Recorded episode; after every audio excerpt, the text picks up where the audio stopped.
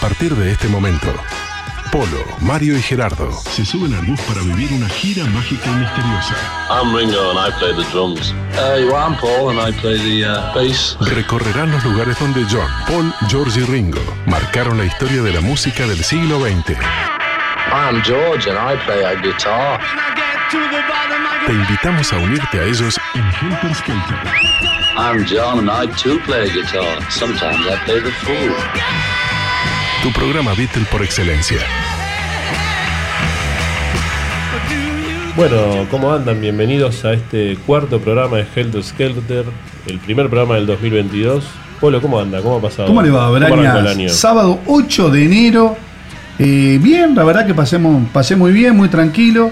Y con ganas de verlo a usted, con ganas de- a usted no tanto, con ganas de verlo a Mario. A Mario sí, a Mario. A Mario más o menos. Casina, ¿cómo le va? Muy bien, muy bien. Bueno, ¿a empezando cómo pasó bien? Por suerte, muy bien. Bueno, perfecto. Eh, de las redes sociales, así la gente. Muy bien, nos pueden seguir por eh, Helter Skelter, programa de radio en Facebook o Instagram, Hel- Helter Skelter 598. Yo le voy a mandar a pasar el teléfono por si quieren comunicar con nosotros. El 092-279-374. 092-279-374. Bueno, antes de comenzar con el programa, queremos mandarle un saludo dedicarle este programa a Juan Carlos Hernández Trisco, que hoy está cumpliendo años. No Integrante, decir integrante, perdón que te corte, de nuestro grupo de Facebook. de eh, Helter Skelter, programa de radio en Facebook. Y bueno, el tema a tratar hoy es el nacimiento de Lennon. Vamos a empezar con la con la historia de los Beatles tal como la queremos hacer cronológicamente. La, el nacimiento, la adolescencia, hasta que conoce a Paul. El próximo programa va a ser de Paul hasta que conoce a Lennon. Y así, bueno, vamos a ir armando la cronología de los Beatles. Está bien. A mí me gustaría, me, me gustaría más o menos eh, explicarle un poquito a la audiencia, eh, antes de hablar del nacimiento de Lennon, qué es Liverpool, qué era Liverpool en su momento.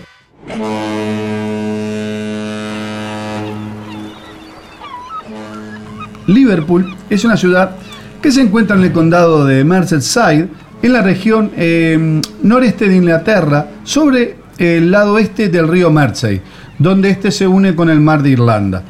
Eh, esta ciudad fue creada en 1207 por el rey Juan Sin Tierra y fue declarada en julio del 2004 por la UNESCO Patrimonio de la Humanidad. Posee dos catedrales, católica y anglicana, perdón, y tiene un clima marítimo eh, templado, eh, lo que se hace que tenga en verano un verano fresco y en invierno eh, inviernos suaves. Actualmente Liverpool posee más o menos, por decirlo de alguna manera, 493.500 habitantes, con una superficie de más o menos eh, aproximadamente 111 kilómetros y un poquitito más. Eh, bueno, Contaba con el, con el segundo puerto más grande de Inglaterra, Polo. exacto. Este, y bueno, es el lugar donde nacieron los Beatles, donde nació Lennon, y ahí vamos, ¿no? A 1940, 9 de octubre. Este, Ah, como. Antes que nada, perdón que te corte, Gerardo. Eh, hoy por hoy en Liverpool no hay edificio destruido, no hay bombardeo. Pero sin embargo, sin embargo, este, antes era totalmente diferente, porque Liverpool era uno de los principales puertos de Inglaterra. ¿Y qué quería hacer Hitler eh, durante la Segunda Guerra Mundial? Bueno, no en vano, no en vano, si bien habíamos hablado, Polo, hace, un hace poquito con- de ese tema, el 9 de octubre no hubo ninguna bomba, pero de 1940 al 42 eh, sufrió 60 bombardeos Liverpool. Exacto. O sea, estamos hablando de un lugar que en, en la época que nació Lennon estaba destrozado, ¿no? Y acá Casina viene, eh, digamos, el, el primer dato eh, diferente de lo que cuentan las biografías, porque el 9 de octubre todo el mundo dice qué pasó. ¿Qué pasó? Eh, según el Comité de Vigilancia de Liverpool, fueron los bombardeos, eh, bombardeos nazis fueron en la noche del 7 al 8 y del 11 al 12 de octubre de 1940, no realizándose ninguno el 9 de octubre, cuando eh, nació Lennon.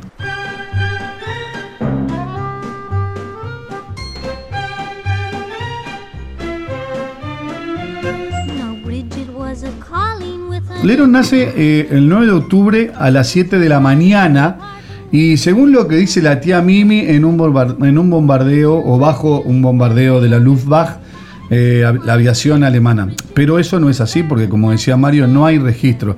Lo que puede haber pasado que algún avión haya pasado ahí y las sirenas hayan empezado a anunciar. Y por eso la tía Mimi pensó que eh, podría venir un bombardeo. Pero antes de empezar con, la niñez, a mí me gustaría hablarles un poquito de quién era Julia Stanley, eh, que era una joven pelirroja que provenía de una familia adinerada.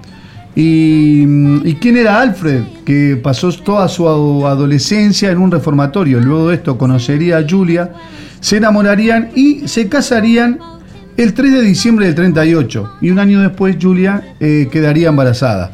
Quedaría embarazada y como dice Lennon, en esa época el 90% de los nacimientos este, que se daban era cul- por culpa de una botella de whisky este, y una sorpresa que venía del resultado de un sábado a la noche. ¿Usted sabe dónde fue concebido Lennon? Para, entrar en la polémica. A la a pucha, ver, a ver. ¿dónde fue concebido? Em, Julia y eh, Alfred vivían en el 9 de Newcastle Road a tres cuadras de lo que, seri- lo que es el cruce de Penny Lane, la rotonda de Penny Lane. Que estuvimos cerca y no, no, no No, pudimos no ir. fuimos por ahí. Y bueno, fue concebido en enero, en algún día de enero de 1940, Pero ese dato, pero en, mire, en- en esa casa. Helter Skelter da todo, ¿no? Ah, todo. Y bueno, Winston, obviamente, en honor a Winston Churchill, primer ministro británico este, de aquella época. Y, y bueno, eh, Alfred era, un- era, bueno, trabajaba, era un marinero, ¿no? lo que se dice hoy en día, un tiro al aire. Un tiro al aire que bueno, que iba de puerto en puerto. Mm, y va y venía, va y ve- iba y venía, y a veces Julia quedaba sola, y la relación, obviamente, Se no iba, murió. no- y se murió, no, no iba a durar mucho. Y bueno, ¿y qué pasó? En, Julia entraría eh, a finales de 1944 una relación con un eh, con un soldado, perdón, de la guerra. Y bueno, y de esta relación nacería una niña llamada eh, Victoria Elizabeth, quien al poco tiempo fue dada en adopción y se dice que fue llevada a Noruega. O sea que Lennon tiene una media hermana que quizás ni siquiera sepa que era hermana de, de John Lennon. Claro, y, y Julia también era la, la hermana menor de las cinco, de las cuatro tías que tuvo Lennon, ¿no?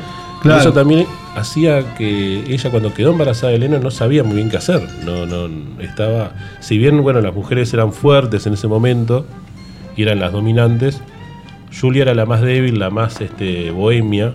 A ella le gustaba, siempre Lennon decía, ¿no? Que, que ella era de, de cantar, que tenía una voz muy linda y una gran comediante, obviamente no de manera profesional, ¿no? Y era el tiro al aire de la familia. Claro. Y bueno, ahora pasamos brevemente a la niñez de lo que es de, de lo que fue John Lennon. Eh, al morir Annie, la madre de John, o sea, la abuela de la madre de Julia, o sea, la abuela de John, eh, quien se queda, este, digamos, como matriarca de la familia es La ni más mayor. ni menos que la hermana mayor, o sea, la tía Mimi. Y bueno, al poco tiempo, Julia parece que no tenía un comportamiento acorde, era casada, tenía una hija ilegítima, lo que para en aquel momento para la sociedad de Liverpool era espantoso. John no tenía una cama física, digamos, donde dormir, entonces Mimi no se le ocurrió otra cosa que eh, llamar a un asistente social y sacárselo. Y bueno, y John va a vivir con la tía Mimi y al poco tiempo el padre le pide a la tía Mimi que por favor se lo, se lo deje porque lo quiere llevar a Blackpool a unas vacaciones y ahí Gerardo Mario es donde tiene que tomar la primera decisión de su vida con tan solo cuatro años, Que para esa edad de tomar esa decisión era bastante traumático. que es quedarse con su madre o con su padre porque su padre se lo quiere llevar. Sí, el padre en ese momento estaba, eh, iba a embarcarse en el Queen Mary. ¿No? Eh, digo, eh, no, no podía perder esa oportunidad porque hay que ver que uno dice que se embarcaba y todo eso, pero también eh, no había mucho trabajo en, en ese momento en Liverpool y él tenía ya tenía experiencia como camarero y esas cosas. Entonces, obvio, le salió esta oportunidad y no la podía dejar. ¿no? Exacto. Y es tan así, Mario, como aparecen en algunas películas, algunos libros, que él tenía la, la John Lennon tenía la decisión tomada ahí con Alfred y a último momento cuando ve a Julia eh, se va con ella. No sé, digo, hay que estar en esa situación. Solo tres personas estuvieron en esa situación, dos eran mayores. Muchos libros o películas lo cuentan. Sí, pero también cual. este, puede ser mucho también este el séptimo arte Claro, puede haber agrandado. Ahí está. Licencias poéticas. Bueno, ahí está. Ahí Ahora, ahora viene la caída de otro mito, de que la infancia de Lennon fue este, muy triste y realmente nada No, que ver. para nada. Para nada, porque eh, la, la familia Stanley era muy protectora y todos eran considerados por eh, las hermanas como hijos propios. Y John iba con su, a la casa de, una, tía de la otra, y pasaba este, junto con sus primos Stan, Leila, David y Michael, muy, pero muy bien. Y bueno, sí, Aparte escuchaba mucho, Lennon escuchaba mucho lo que hablaban las tías, ¿no? Porque eran, él siempre decía que las tías sabían perfectamente lo que estaba sucediendo alrededor de ella. Y siempre comenta que los hombres eran invisibles, como que no existían. sí, porque era un matriarcado. Y John empieza a tener problemas de visión. Empieza, empieza cada vez este, a ser cada vez más miope. Miopía que, hered- que heredaría de su madre. Y bueno, mientras John Lennon iba creciendo, comenzó la rebeldía típica del adolescente y comenzar- comenzaría a discutir cada vez más con Mimi. Y eran incesantes los fines de semana las visitas a la casa de su madre Julia. Y bueno, y ahí empezaron los problemas. Y se empezó a unir cada vez más con su tío George. También, otro que después le iba a faltar y Exactamente. iba a ser otro golpe más. porque eh, este, padece una hemorragia hepática y moriría. Este, y bueno, y sin duda John, eh, la imagen paterna que John tenía quedaría totalmente este, destruida y un John Lennon devastado. Un John Lennon que desde niño ya se sentía especial, ¿no? Ya le gustaba mucho leer, Lewis Carroll, eh, Orson Welles, y él mismo le, eh, le gustaba escribir, y él decía que bueno, que eso lo, lo salvó de alguna manera y no lo hizo sentir tan igual a los otros. Claro, porque él sentía que su vida se empezaba a desmoronar. Eh, su- eh, Julia, su madre, ya había formado otra pareja con John Dickens, del cual tenía dos hermanas, Julia y Jackie, y con 14 años comenzó eh, a encerrarse en sí mismo, como vos decías Gerardo, en lo que es la literatura y la música. Pero ¿cuál era el problema? Que John no sabía tocar ningún instrumento. Y bueno, para eso estuvo la madre también que lo, lo enseñó a tocar, la madre tocaba el banjo. Y- eh, y sí, antes, antes él eh, había aprendido a tocar la armónica. Ah, que sí. eh, em, George, el tío, le había regalado una. em, y después eh, un em, eh, chofer de, de bus, de autobús, que eh, cuando él iba a Escocia a visitar a los tíos, le regaló una armónica cromática y a ahí prueba, empezó, y a ahí prueba. empezó a, a tocar su primer instrumento. Le dijo, si te aprendes esta canción, yo te compro Sí. una... Y bueno, y le pide a Julia que le compre una guitarra. Y acá cae el primer mito, porque mucha gente dice que fue su tía Mimi Casina. Mimi, Mimi dice en una entrevista. Bueno, pero que, Mimi ya este, tenía, tenía sus años. Que ella quizás. fue con George, Sin- con John a. Yo le em- creo a John que dice que no. Sin embargo, Julia Bird, hermana de John, dice que la primer guitarra fue comprada por su madre y le costó 10 libras una guitarra de segunda mano que John amaba. Y bueno, y acá viene otro problema. La primer canción que aprendió a Mito, tocar. mito o polémica, vendríamos a decir, Sí, ¿no? o polémica, sí, porque, porque- hay, porque hay, hay varias personas involucradas que dicen, una dice una cosa y otro dice otra. Entonces uno no sabe cómo, cómo tomarlo eso. ¿no? ¿Usted, Yo lo por, que le- ¿Usted por cuál va, Mario? Yo, Sí. Y siempre voy por Lennon, ¿no? Este, pero está. Bueno, yo le digo que la primera canción que aprendió a tocar es That'll Be Today y en Data Shane de Fats Domino. Sí. Y bueno, pero ¿qué, qué hizo John? Le quitó dos cuerdas a la guitarra y la hizo eh, en banjo. Y otro mito o otra discusión que cae, ¿cuál es? Que eh, no fue eh, Julia la persona que le enseñó a tocar la guitarra, sino su abuelo Williams. Este, según lo que yo tengo, a lo cual voy a defender a morir. Y no, No, fue es lo que dicen los libros ni lo que dicen las, las Bueno, películas. yo le digo que Williams, el abuelo de. John Lennon, es el que le enseña a tocar la guitarra. Bueno, ¿y cómo sería que las comunicaciones en esa época, que Lennon se da cuenta ahí donde cuando va a empezar a, a comunicarse más con su madre, que vivía muy cerca de donde, Mm, donde estaba exactamente. Otra cosa que siempre se dijo que John este, no había tenido una- una buena relación con su padrastro, y es totalmente falso eso, porque él hablaba mucho con su padrastro, eh, escuchaba mucha música, y bueno, de toda esa relación comenzó eh, a admirar a Elvis Presley, Buddy Holly, Lonnie Donegan, entre otros. Y bueno, eh, usted quería presentar un tema, Casina. Bueno, sí, el primer tema que vamos a pasar es un clásico de lo que sería eh, el skiffle, que es eh, una música que a él le atrapó mucho.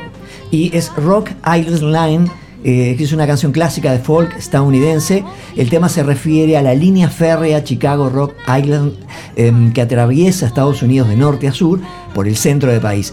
En Gran Bretaña fue grabada por Lonnie Donegan en 1956, desencadenando el fenómeno social y musical adolescente conocido como la locura del.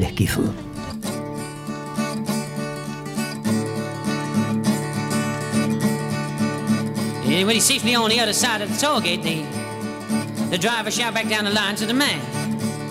Of course, you don't get what he say now, going home and going down the Rock Island line.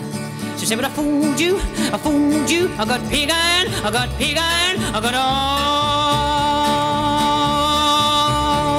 pig iron. He said, tell you I'm going, boy. Going down the Rock Island line, yes, yes, she's a mighty good road. Oh, well, the Rock Island line, she's a mighty good road. The Rock Island line you want to ride, you got to ride it like a fine. You get your ticket at the station on the Rock Island line. Well, I may be right, I may be wrong. I know you're gonna miss me when I'm gone. Down the Rock Island line, she's a mighty good road. The Rock Island line is a road to ride, yeah. The Rock Island line, she's a mighty good road. And if you want to ride, you got to ride it like a fine. You get your ticket at the station on the Rock Island line. A, B, C, W, X, Y, Z. Cats in the cupboard, but he don't see me.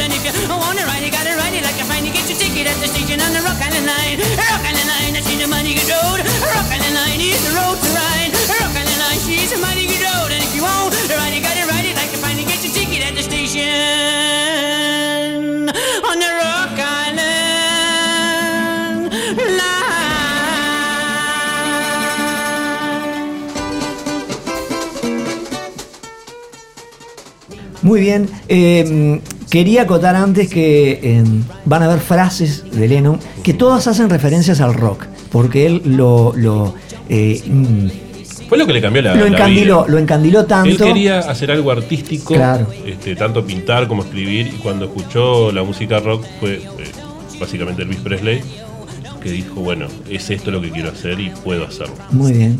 Bueno. Y el viernes eh, 24 de mayo de 1957 llegaría el gran momento para John Lennon, ya que en la fiesta que se realizaría en la calle Roseberry, eh, festejando el, el día, digamos, del, del imperio, el grupo de John, del cual era, él era el líder y vocalista, un John Lennon con casi 16 años, y el escenario era la parte de atrás de un camión de carbón que a los efectos eh, fue colocado en el medio de la calle. Gerardo, vos Muy ibas a presentar un tema ahora.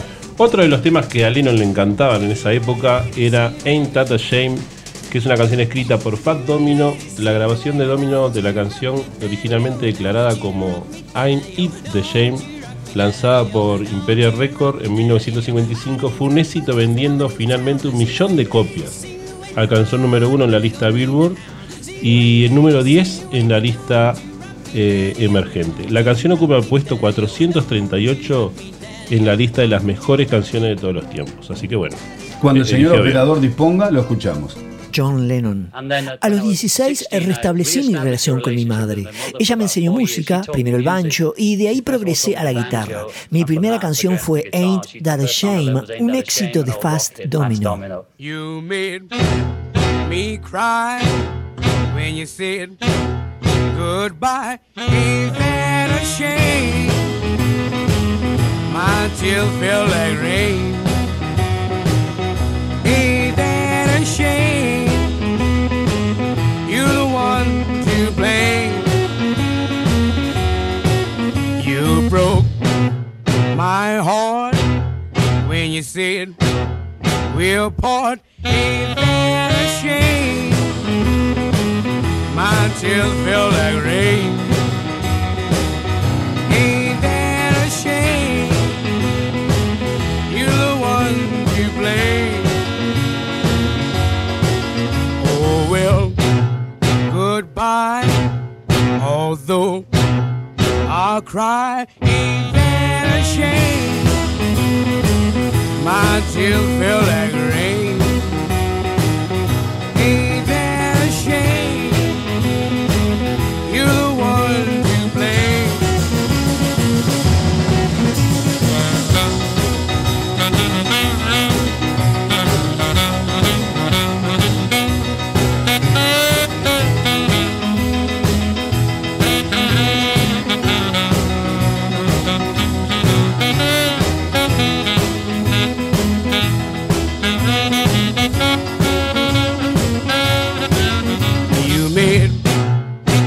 Cry when you said goodbye. Ain't that a shame? My tears feel like rain.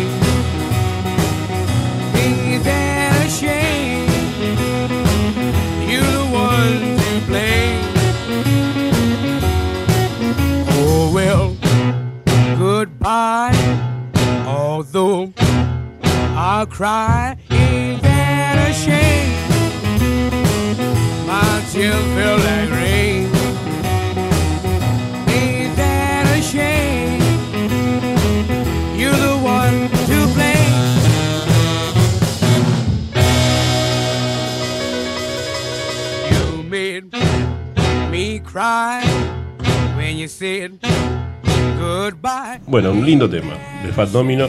Y Polo, ¿qué hacía la tía Mimi? ¿Le gustaban las, las juntas que tenía Lennon? No, claro, obviamente la tía Mimi desaprobaba todo lo, que hacía John, no le gustaba cómo se vestía, no le gustaba cómo se peinaba, no le gustaban todas sus amistades y decide mandarlo al Quarry Bank Institute, donde ahí Lennon, bueno, eh, realmente era más las veces que no iba que la que iba y se había eh, hecho una gran amistad con un tal Pete Shotton. Pete Shotton. Pete que, que- que Shotton. vivía, que Pete Shotton vivía a media cuadra de donde vivía Lennon en Merlot Avenue, en el 251 Merlot Avenue, que vivía, vendríamos a situarnos, dando vuelta a la esquina en, en, en Vale Road. Y el Quarry Bank School quedaba aproximadamente a poco menos de un kilómetro, eh, cruzando eh, enfrente a la casa de, de, de- de Amendips, o sea, eh, cruzando el campo de golf. Una cosa que también que, que es increíble, ¿no? Que si bien la tía Mimi no quería que se juntara John con eso, con ellos, este, los otros padres tampoco querían que se juntaran con Lennon, porque Lennon era el, el chico problemático, el que siempre estaba buscando problemas. Y bueno, siempre lo dice que lo hacía por una cuestión de, de defender un poco su amor propio, hacerse un poquito el duro, el problemático. Era, era como un handog, ¿verdad, Casina? Sí, señor, Hound Dog. Eh, como la canción que vamos a escuchar ahora, eh, que es una canción de blues escrita por Jerry Lever y Mike Stoller, la dupla impresionante, y grabada por Big, Big Mama Thornton en 1952. Sin embargo, la versión más famosa y la que vamos a escuchar es la de julio de 1956, cantada por Elvis Presley para el sello RCA. John Lennon. Cuando íbamos a ver esas películas de Elvis en Liverpool, veías a todo el mundo esperando para verlo en escena. Y yo mirando cómo todos gritaban cuando él salía en la pantalla. Así que pensé, eso es un buen trabajo.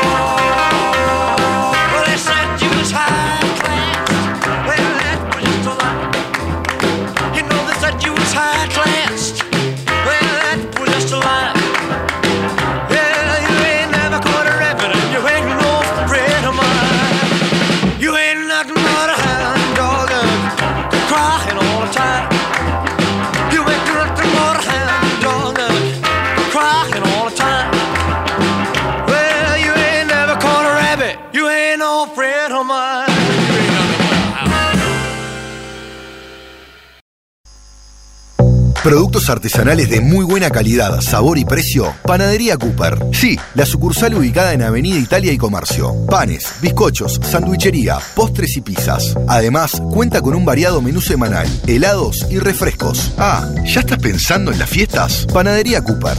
Budines, pan dulce y lanches con entrega a domicilio en la ciudad de la costa, Carrasco, Malvin, La Unión y Buceo. En Avenida Italia y Comercio, Panadería Cooper. En el mercado agrícola de Montevideo encontrarás la heladería Frus. La franquicia canadiense está presente en más de 45 países del mundo y en Uruguay ofrece sus helados de yogur, batidos y ahora sumó riquísimos helados artesanales. ¿Vos qué esperás para visitarla? Heladería Frus está en el MAM.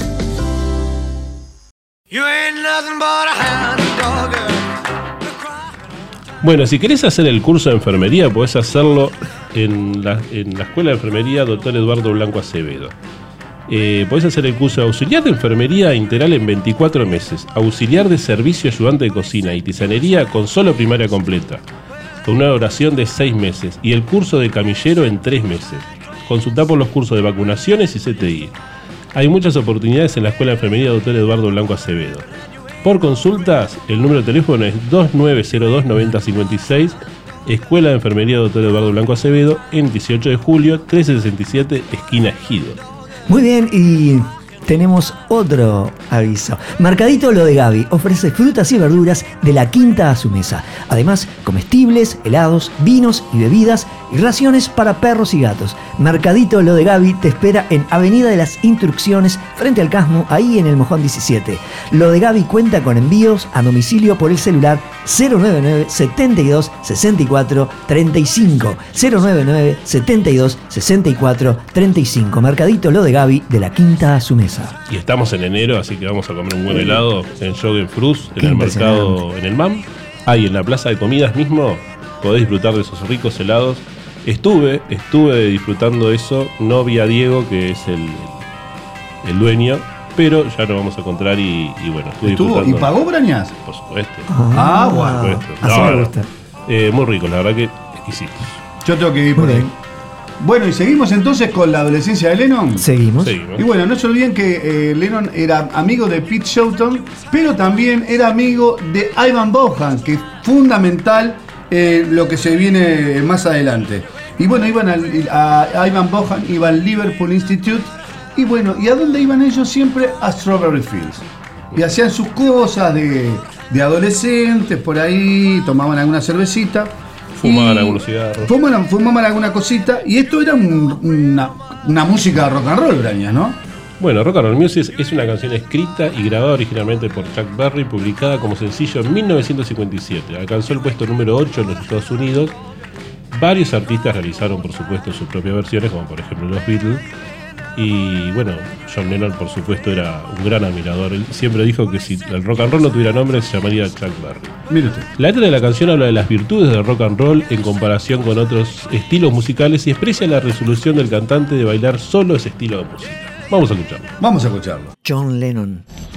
El rock and roll era algo real. Todo el resto no existía. De todo lo que había, es lo único que me llegó cuando tenía 15 años. Just let me hear some of that rock and roll music. Any old way you choose it. It's got a backbeat, you can't lose it. Any old time you use it. It's gotta be rock and roll music. If you wanna dance with me. If you wanna dance with me. I have no kick against modern jazz. Unless they try to play it too darn fast. And change the beauty of the melody it sounds just like a symphony. That's why I go for that rock and roll music. Any old way you choose it. It's got a backbeat, you can't lose it. Any old time you use it. It's gotta be rock and roll music. If you wanna dance with me. If you wanna dance with me. I took my loved one over across the tracks so she could hear my man a wailing sax. I must admit they have a rockin' band. Man, they were blowing like a hurricane. That's why I go for that rock and roll music. Any old way you choose it. It's got a backbeat, you can't lose it. Any old time you use it. It's gotta be rock roll music. If you wanna dance with me. If you wanna dance with me. Way down south they gave a Jew. The Dutchy folks they had a jamboree. Drinking home from a wooden cup. The folks dancing got all shook up and started playing that rock and roll music. Any old way you choose it. It's got a backbeat, you can't lose it.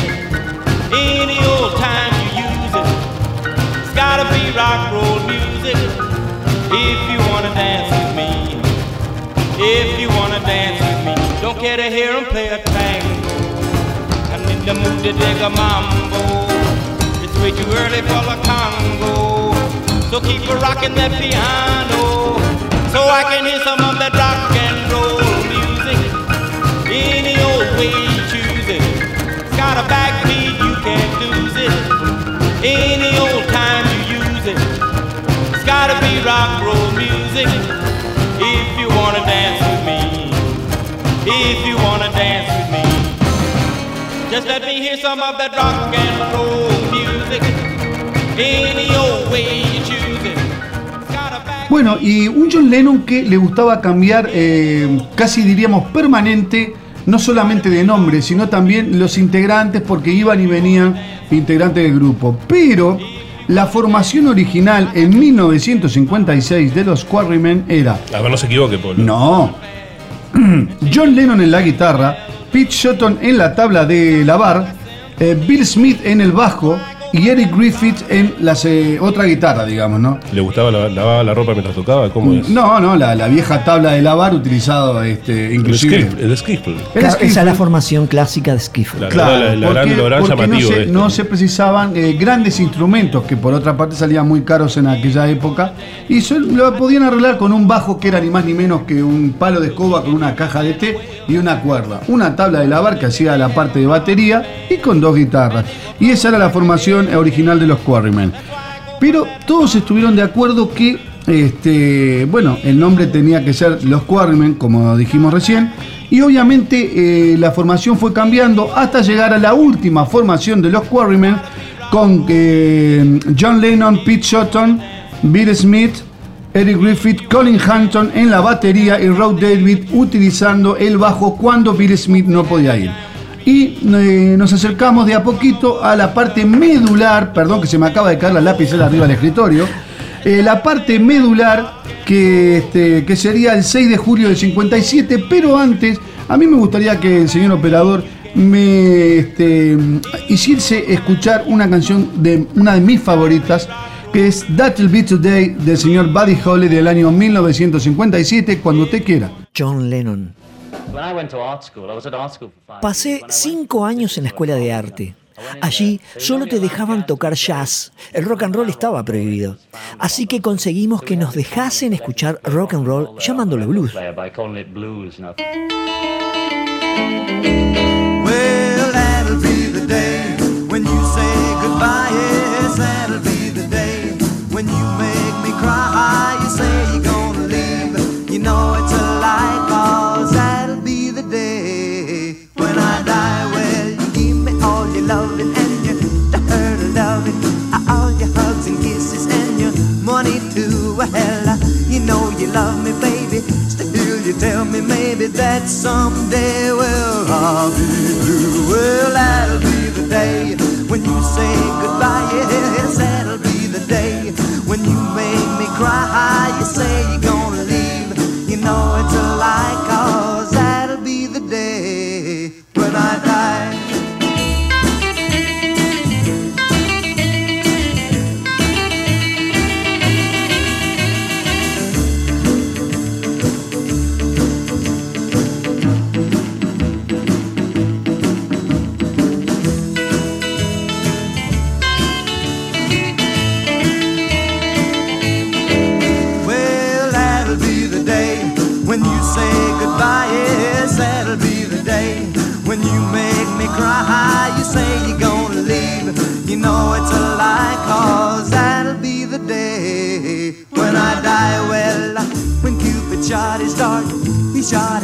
your heart.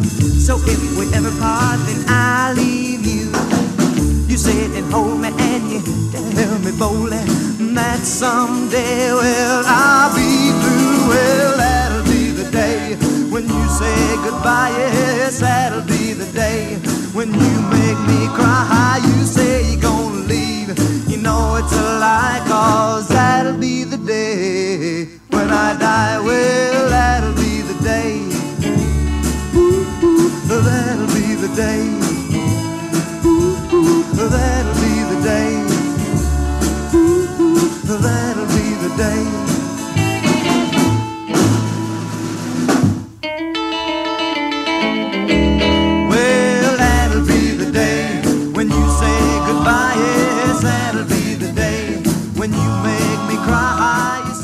Bueno, después de escuchar a Buddy Holly, que a él le gustaba mucho Sí. también que, que usara lentes, ¿no? Eh, Se identificaba la mucho. característica de tener Claro, los- los por eso. John eh, mm, decidió no quitárselo porque antes usar lentes era objeto de burlas y demás, ¿no? Claro, y una gran inspiración Buddy Holly también porque él hacía sus propios temas y bueno, eso hizo que Lennon también se animara a escribir Bueno, y el 6 de julio del año 1957, queridos Braña y Casina, se produciría en Wilton, en la parroquia de Wilton, más precisamente lo la parroquia a la cual John había asistido de chico, una fiesta que era la fiesta de la Reina de la Rosa. Eh, ¿Ustedes sabían eso? No. Bueno, ahora la audiencia Braña y Casina se acaba de enterar que la fiesta conmemorativa que se realizó el 6 de julio del 57 era la festividad de la Reina de la Rosa. Y bueno, los Quarrymen iban a hacer varias actuaciones y la primera de ellas estaba programada para las 16 y cuarto, 16 y 15. Y bueno, ¿qué hizo Ivan Bohan? Invitó a un amigo de él. los amigos, ¿no? A un amigo de él. ¿A quién invitó Casina? A Paul McCartney. Al señor Paul McCartney. Él tenía la, la seguridad de que se iban a llevar bien con Lennon también por el tema de que Paul se pasaba mucho tiempo tocando música y escuchando rock and roll. Ahí va, un Paul que eh, lo primero que ve cuando llega a esa fiesta es a un grupo tocando este skiffle y le llama la atención a un chico con cabello castaño claro, eh, pelo rizado, camisa cuadro y pantalón vaquero que cambiaba continuamente la letra de la canción y le llamó la otra cosa que le llamaba la atención es que el guitarrista tocaba con acordes de banjo y en vez de tener seis cuerdas tenía cuatro cuerdas en su guitarra. Pero usted, Polo, se piensa que Paul McCartney lo conoció, lo vio por primera vez ahí en ese momento. No, cuando eh, Ivan Bohan, usted se acuerda también casi Sí. un amplio conocedor también de la historia, lo ve, eh, perdón, cuando Paul McCartney eh, lo ve a John Lennon, lo primero que dice, ah, este es el famoso John, John Lennon, Lennon. porque él ya lo había visto en algún ómnibus, se habían cruzado. Eso no lo supimos por mucho tiempo porque él se lo dijo en una nota que le hizo Julian. eh, Jean- Jean eh, Lennon. Jean Lennon, John Lennon. este, El, el otro hijo. el otro hijo con, con Yoko. Este, le hizo una nota y Paul McCartney le contó que ya conocía a su padre Sí. eh, de algunas veces que lo había visto. ¿Se acuerdan la canción que John Lennon estaba tocando cuando Paul lo conoció? La canción es Come Go With Me. de Dal Vikings.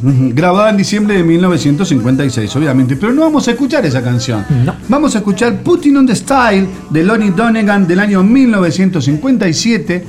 Y cuando usted quiera, ¿Y señor. por qué vamos a escuchar este tema? Porque, no, primero vamos a escuchar un pedacito de ese momento en el cual... eh, Crucial. Crucial, en el cual eh, The Quarrymen tocaba Putting on the Star. Es muy poquito, es muy breve porque... Vamos a escuchar cuando, lo que Paul McCartney escuchó en ese lo momento. y lo que Paul escuchó en ese cantando. momento y después sí enganchado el original de Lo- Lonnie Donegan. Muy bien, cuando usted quiera, señor operador.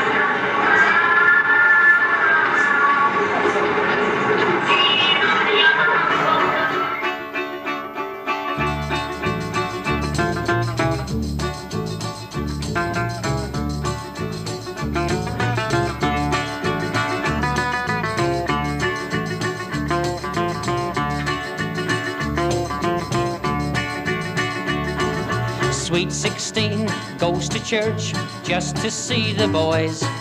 Laughs and screams and giggles at every little noise. Turns her face a little, then turns her head a while. But everybody knows she's only putting on the style. She's putting on the agony, putting on the style. That's what all the young folks are doing all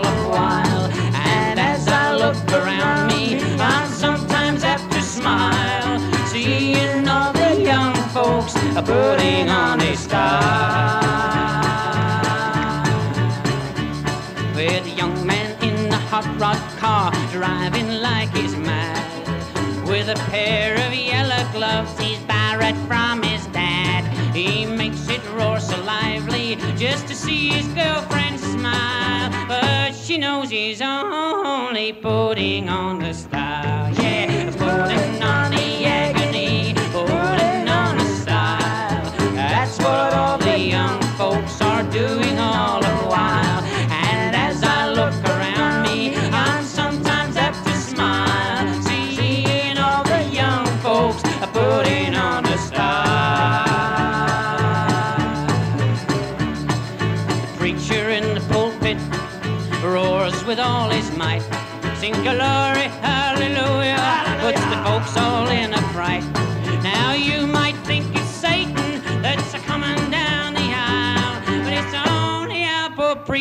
boys, it's good.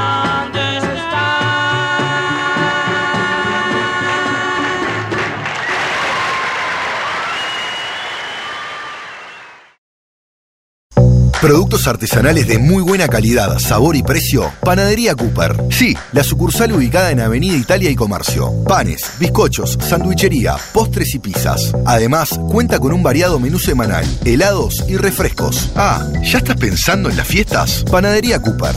Budines, pan dulce y lanches con entrega a domicilio en la ciudad de la costa, Carrasco, Malvin, La Unión y Buceo. En Avenida Italia y Comercio, Panadería Cooper. En el mercado agrícola de Montevideo encontrarás la heladería Frus. La franquicia canadiense está presente en más de 45 países del mundo y en Uruguay ofrece sus helados de yogur, batidos y ahora sumó riquísimos helados artesanales. ¿Vos qué esperás para visitarla? Heladería Frus está en el MAM.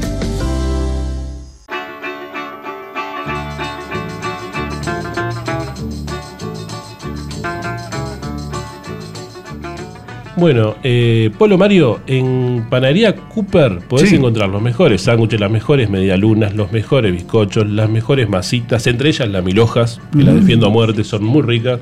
Se nota. Y podés este, comunicarte con ellos en el- por el 097-584-366 o el 2504-7250. Memorizaste el teléfono, Polo, y A llamá. ver, a ver. No, pero espere que escribo. 2504-7250 y Mm. podés pedir que te lo entregan a domicilio. ¿No me lo ¿Qué te repite de vuelta? Así lo pedimos ahora. 2504-7250. Perfecto, ahora Muy pedimos. bien, llamando. Muy bien. Eh, Usted eh, va muy frecuentemente ¿no? a lo de Cooper, ¿no? Sí, por supuesto. Se nota. La mejor panadería. La verdad que no solamente la mejor panadería, sino que usted. No, no, cada, pero- cada sábado, Brañas. Yo salgo a correr por Avenida Italia, paso ahí por comercio y Avenida Italia, compro las cosas y me voy corriendo para casa. Bueno, perfecto. Muy bien. Eh, no, yo quería hacer una pequeña aclaración de eh, ubicación espacial de donde queda la iglesia de Goulton. Queda lo que serían los fondos de la casa de Lennon, ¿no? Y es una iglesia, al costado está el cementerio, donde está la lápida de Lennon Rigby, y donde ellos tocaron es, si ustedes la ubican, mm, más o menos a la derecha, al fondo. Es decir, ellos estaban prácticamente tocando atrás del cementerio.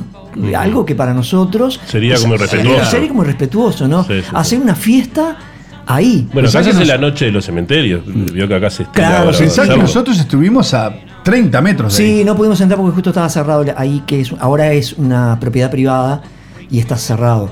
Eh, Y qué lindo haber escuchado eso de, por lo menos que fueran 15 segundos del audio de lo que escuchó Paul Sí, McCartney ah, en sí, ese momento. Si bien no es, no es una claridad impresionante, pero No, como pero documento.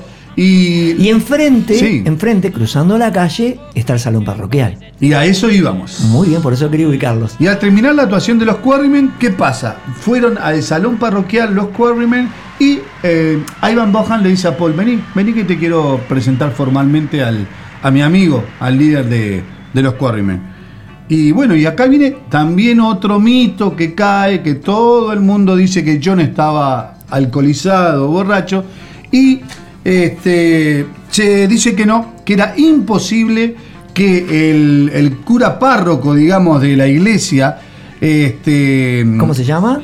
El cura párroco. Morris Price Jones. Oh, pero mire, Ah, mire cómo bueno, le sacó bueno, el- bueno, no, me- me- me- está, está bien, está bien. está bien. La cu- el culpable fui yo que le, que le dije que No, el cura párroco. Pero para Era- mí con los años, lo que pasa es que Paul McCartney dijo que él sintió cuando él se apoyó en el hombro de Paul eh, el olor a cerveza. Pero una cosa es sentir olor a cerveza porque tomaste un, un vasito Ah, eh, a, a que esté borracho Claro, es algo diferente. claro, puede ser. Yo estaba escuchando eh, conversaciones de algunos de los Quarrymen y decía que sí, tomaron algunas, algunas copas. Pero, no al punto de estar está, borracho. no al punto de estar- quizás aliento, quizás Puede algún ser, aliento claro, hacía sí, cerveza. sí. Y Paul lo que le llamaba la atención dice que John lo miraba de una manera desafiante, eh, intimidatoria, como era siempre John, ¿no? Bueno, John, digo, está todo bien con los amigos de John Lennon en ese momento, pero eran sus subordinados, ¿no? Era, el líder era él y él buscaba eso, no, no era amigo de las personas que tenían el mismo carácter fuerte que él. Y un tímido Paul le dice, hey John, tu guitarra tiene una cuerda desafinada, deja que yo te la afine. Y luego de afinarle a John la guitarra, Paul parece que empieza a tocar esa guitarra. Hay gente que dice que Paul lleva su propia guitarra y eh, comienza a cantar 20 Fly Rock. Una cosa que quería aclararles era que, bueno, Paul McCartney es zurdo, entonces la discusión que se dio entre Mario Polo y yo fue esa, de que Claro. era muy extraño que Paul, sí que le afinara la guitarra, Claro, pero pero- no, No, que, eso- la- eso que se tocar un, la un tema como 20 Fly Rock Que lo en tocara de manera que tan- necesita mucha modulación tocarla. Y una cosa que yo quiero decir antes que presentemos el tema, que tengo el orgullo de decir que con mi amigo Mario Casina, Ah, sí, estuvimos en el lugar exacto, Sí, señor. exacto, exacto, donde John conoce a Paul. lagrimeando, Casina me, me dijo ¿Cómo? que estuvo lagrimeando un poco. Sí, Sí, fue no. mojé todo el piso. Yo no, yo me, yo me arrodillé, yo me arrodillé, después no me podía ni levantar. Pero estuvimos en el lugar exacto, exacto donde John conoce a Paul. Sí, señor. Bueno, como habíamos dicho, tocó 20 Fly Rock, es una canción originalmente interpretada por Eddie Cochran eh, en la comedia cinematográfica de 1956, perdón, The Girl Can't Help It, y lanzada como single al año siguiente. Eh, bueno, es una canción que habla de el muchacho que va a visitar a la novia y vive en el vigésimo piso. Y se cansa y todo eso. Eh, ahí va. John Lennon. Paul me conoció el primer día que hice Bebop Lula en vivo. Un amigo mutuo lo trajo a ver mi grupo llamado The Quarrymen y nos conocimos y hablamos después del show. Vi que tenía talento. Tocó la guitarra atrás en el escenario, hacía 20 Fly Rock de Eddie Cochran. Y ahí me giré y le dije, ¿quieres unirte al grupo? Y creo que dijo sí al día siguiente.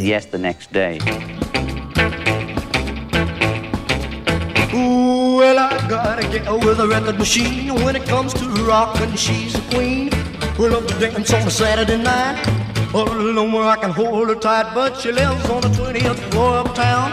The elevator's broken down, so I walk one, two, five, three, five, four, five, six, seven, flight, eight, flight more. Up on the 12th, I'm starting to drag. 15th before I'm ready to sag. Get to the top, I'm too tired to rock. Well, she calling me up on the telephone. She come on over, honey. I'm all alone. I said, baby, you're mighty sweet, but I'm in bed with a aching feet. This went on for a couple of days, but I couldn't stay away. So I walked one, two, flight, three, flight, four, five, six, seven, flight, eight, flight more. Up on the 12th, I'm ready to drag. 15th before I'm starting to sag. Get to the top, I'm too tired to rock.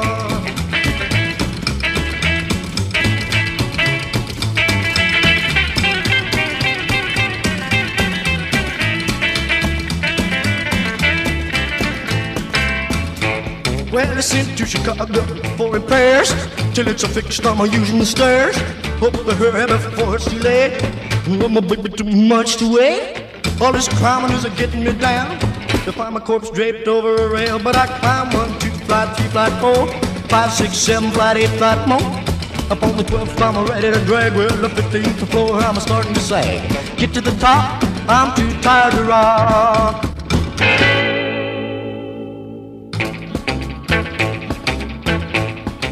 Bueno, y luego de interpretar 20 Fly Rock a la perfección, le, de- le muestra a John Lennon que puede interpretar excelentemente eh, a Little Richard. Y comienza una cantidad de temas este, alusivos y obviamente Lennon queda fascinado. Queda fascinado, pero lo disimula bien porque él, Lennon tenía Exacto. esto, como habíamos dicho recién, de, de- de- de no querer tener este, amigos fuertes, sino subordinados. Subordinado. Y sabía que Paul no era de esa. De No por su carácter, Ahí va. pero su forma de interpretar iba a eclipsar un poco a John. y Lennon en ese momento tuvo que tomar una decisión difícil también. O dejar de ser el líder y compartir el liderazgo con Paul, porque sabía que Paul sabía mucho de música y tenía un gran carisma. O seguir. este, Y bueno, decidió apoyar al grupo y, y- y hacerlo más fuerte. Está, pero antes, bueno. antes de eso, ¿qué le parece Casina si este, le pide al operador que eh, nos haga escuchar Keep on Knocking de Little Richard? Muy bien, Keep on Knocking by You Can Come In, sigue llamando pero no puedes entrar. Es una canción popular que ha sido grabada por una variedad de músicos a lo largo de los años, desde la década del 20 del siglo pasado. Y Little Richards la grabó en 1957, llegando al número 4 de las listas en Estados Unidos. Muy bien, como usted quiera, señor operador.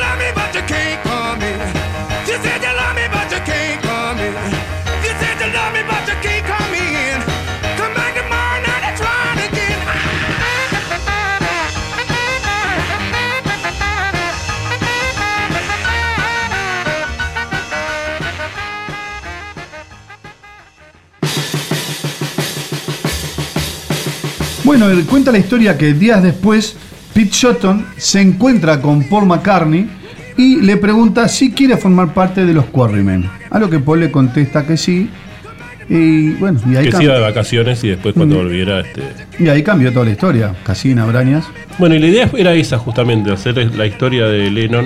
Hasta este momento. Hasta este momento que conocí a Paul. Y bueno, el próximo sábado los vamos a Que encontrar. fue el Big Bang de la música de la contemporánea. música, por supuesto. Exactamente. El próximo sábado nos encontramos para hablar de, bueno, nacimiento de Paul hasta la adolescencia y hasta que conoce a, a. Una adolescencia y un- una niñez que uno piensa que puede ser muy, muy así, muy pesada y sin embargo tiene una cantidad de vaivenes que ustedes ni se lo imaginan. Lo vamos a saber que viene. Muy bien, antes de irnos, un saludo a todos los que nos han enviado mensajes. Eh, esperamos a la brevedad en los próximos programas poder contestarlos eh, todos. Y bueno, un saludo muy grande a todos. Bueno Mario, y nos vamos a tener que ir, porque en el final... El amor que recibes es igual al amor que das. Y porque sin música nada sería lo mismo. El mundo no sería lo mismo.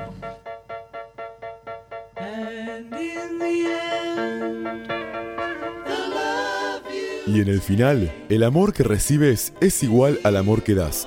Por eso te esperamos el próximo sábado a partir de las 19 horas, en El Espectador, en la 810 AM, porque la vida sin música no sería lo mismo.